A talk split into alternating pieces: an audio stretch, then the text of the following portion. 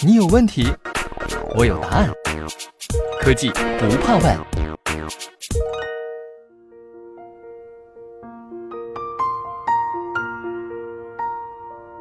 今天的科技不怕问呢，咱们要来聊一聊轻轨。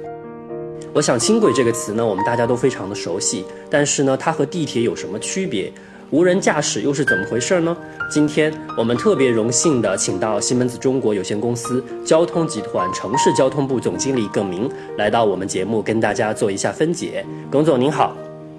嗯，大家好。先请教一下您哈，就是关于轻轨，咱们有没有权威的定义哈？因为可能有的朋友会认为，是不是车辆或者轨道比较轻的就是轻轨，或者说地面在地面上或者在高架桥上运行的就叫做轻轨呢？您能不能给大家这个科普一下？嗯，好的。其实，在中国，呃，我们是有一些呃官方的定义，区别这个地铁和轻轨的。呃，我特别提到一个。一个文儿，建设部，咱们国家的建设部关于地下铁道与轻轨交通建设标准的若干问题，在这个文里面，它实际上是提出了在中国地铁与轻轨的这个定义和区分。那简单来讲的话，呃，是主要的评判标准是单向最大高峰小时客流量，我们俗称叫 PPHPD，呃，也就是说，在一个断面。单向高峰时段，这个车子的运载能力能达到什么程度？那我们就认为它是属于哪种系统？我们通常所说的这个地铁是属于大运量的这个系统，那它的单向最大高峰小时客流量可以达到三万甚至四万、五万、六万更高的这个客流量。那我们所讲的轻轨呢，一般呢它是不会超过三万人次。作为单向最大高峰小时客流量这样一个水平，一般的水平是一点五万人到三万人次，这样的话我们就称为轻轨，以这样一个标准来区分。至于您刚才说到的这个运行的这个环境是地下、地面、高架，其实这个呢是很难区分地铁与轻轨，因为我们在国内已经看到有不少的系统其实是地铁的运量大运量系统，它也有跑在地面和高架的。同样，我们有一些轻轨的系统也。也一样有建在地下，呃，结合地面和高架的，所以呃，从我的角度来讲，我觉得一个比较呃科学或者是比较客观的一个标准，是以这个单向最大高峰小时客流量来评判。嗯，好的。那么其实呃，现在在国内的许多城市哈，轻轨跟地铁都是主要的这个交通工具。那么这两种交通工具比起来，它各自有什么优势和劣势呢？那比如说，什么条件下适合修建轻轨？什么条件下适合修建地铁呢？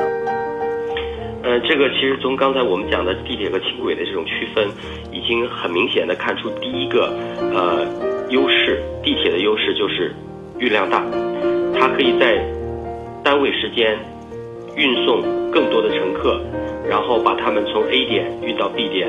然后满足他们出行的需要。那相对来讲，轻轨这个运载量就会小得多。这是第一个呃评判的，或者说我们呃来考虑城市来考量，呃是建地铁还是轻轨的一个最重要的一个指标。那这样的话就带出了咱们中国城市轨道交通它本身的一些它的特点。对于一些咱们的这种超级大城市或者是一些大城市，它的这个人口比较密集。呃，对通勤的这个要求，客流量的需求比较大的，呃，通常我们看到的情况是，呃，比较优先建建设地铁，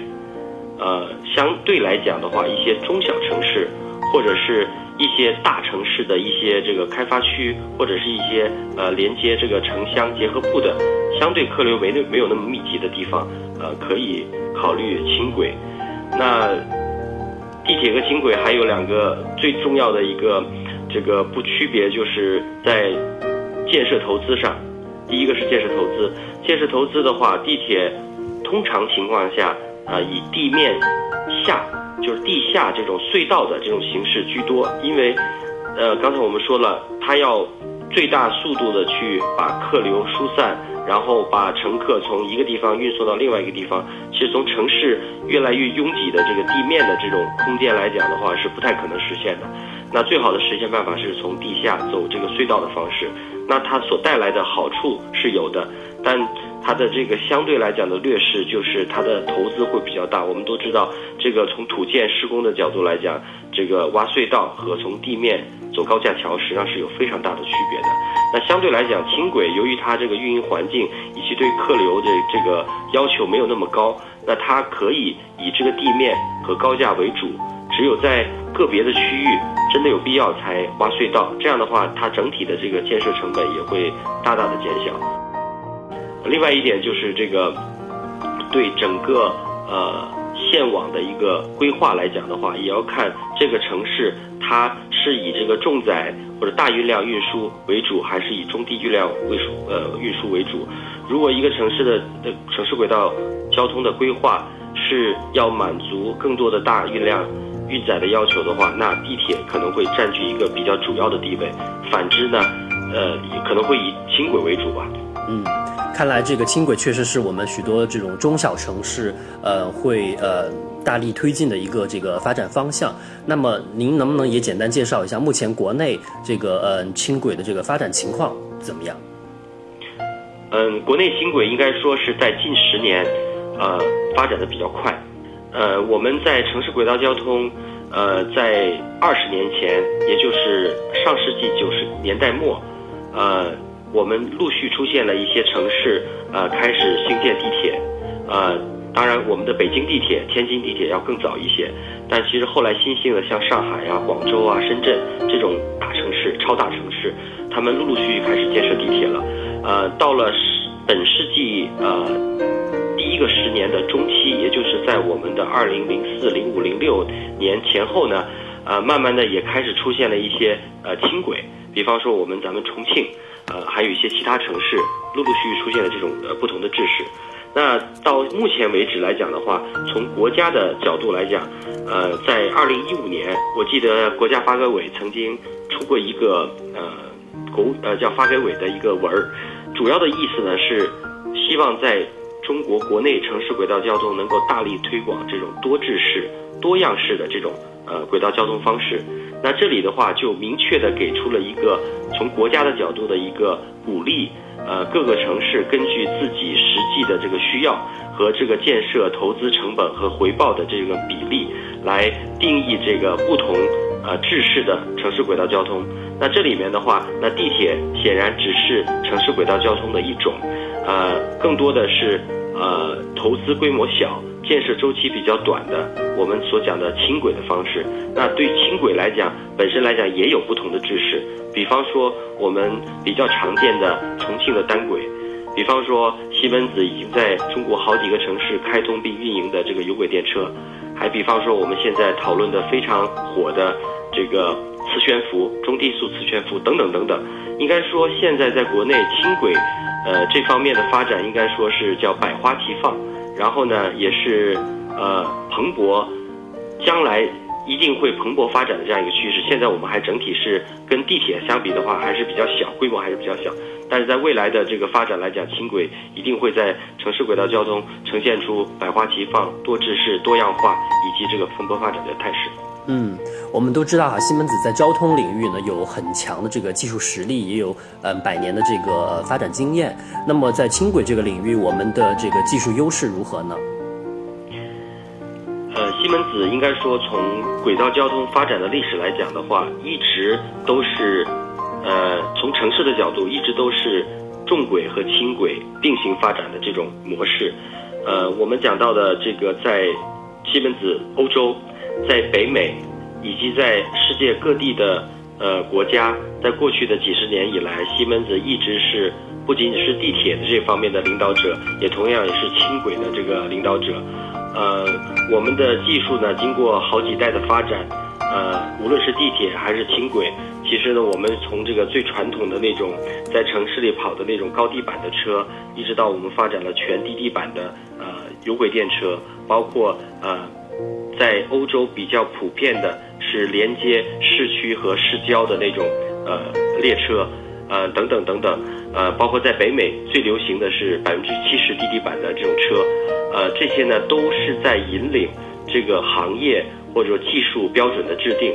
呃至少西门子在这个领域轻轨的领域呃是占着呃举足轻重的地位，嗯包括在近十年呃一直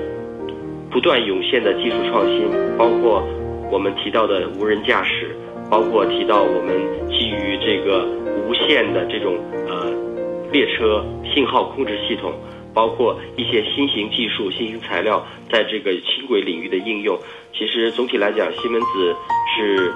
呃非常有技术的竞争力的在这方面。嗯，您刚才也已经提到了无人驾驶，那么呃，您能不能给我们科普一下无人驾驶是通过什么技术实现的？它带来什么好处？嗯，首先给大家呃，应该说介绍一个什么叫最高等级的无人驾驶。呃，根据这个国际标准的定义。无人驾驶呢是分成了几个等级，咱们在国内所常见的地铁，啊这种模式呢是属于这个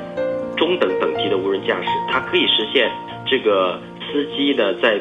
比较少的操作的情况下，列车的自动运行，但是列车的启动和列车的这个制动刹车还是需要司机来人工干预的，这是我们讲比较中等规模的或者在中等级别的这样一个这个自动驾驶。我们说的这个最高等级，实际上指的是这个列车不需要司机使，也不需要司机，也不需要任何乘务人员，啊，所有的这个操作，啊，都由这个控制中心来自动，呃，调配完成的。这个我们称之为技术等级最高的这个自动驾驶。呃，其实对实现这个全无人驾驶来讲，呃，自动驾驶并不是一个很大的难点。自动驾驶实际上我们现在在国内很多地铁城市，呃。司机也可以实现自动驾驶，除了启动和制动需要干预之外，呃，对无人驾驶最高等级的无人驾驶来讲，最大的难点在于发生一些意外的状况的时候，怎么样能保证最高程度的安全性？对乘客而言，对整个交通设施而言，对这个城市而言，西门子在过去的几十年已经积累了大量的经验，怎么样在设计的过程中去考虑在非正常状况下。既能实现无人驾驶，也可以，呃，保证系统的安全可靠的运营。好的，好的，谢谢耿总深入浅出的为我们分享了这么多的这种科技知识哈，谢谢您。不客气，不客气。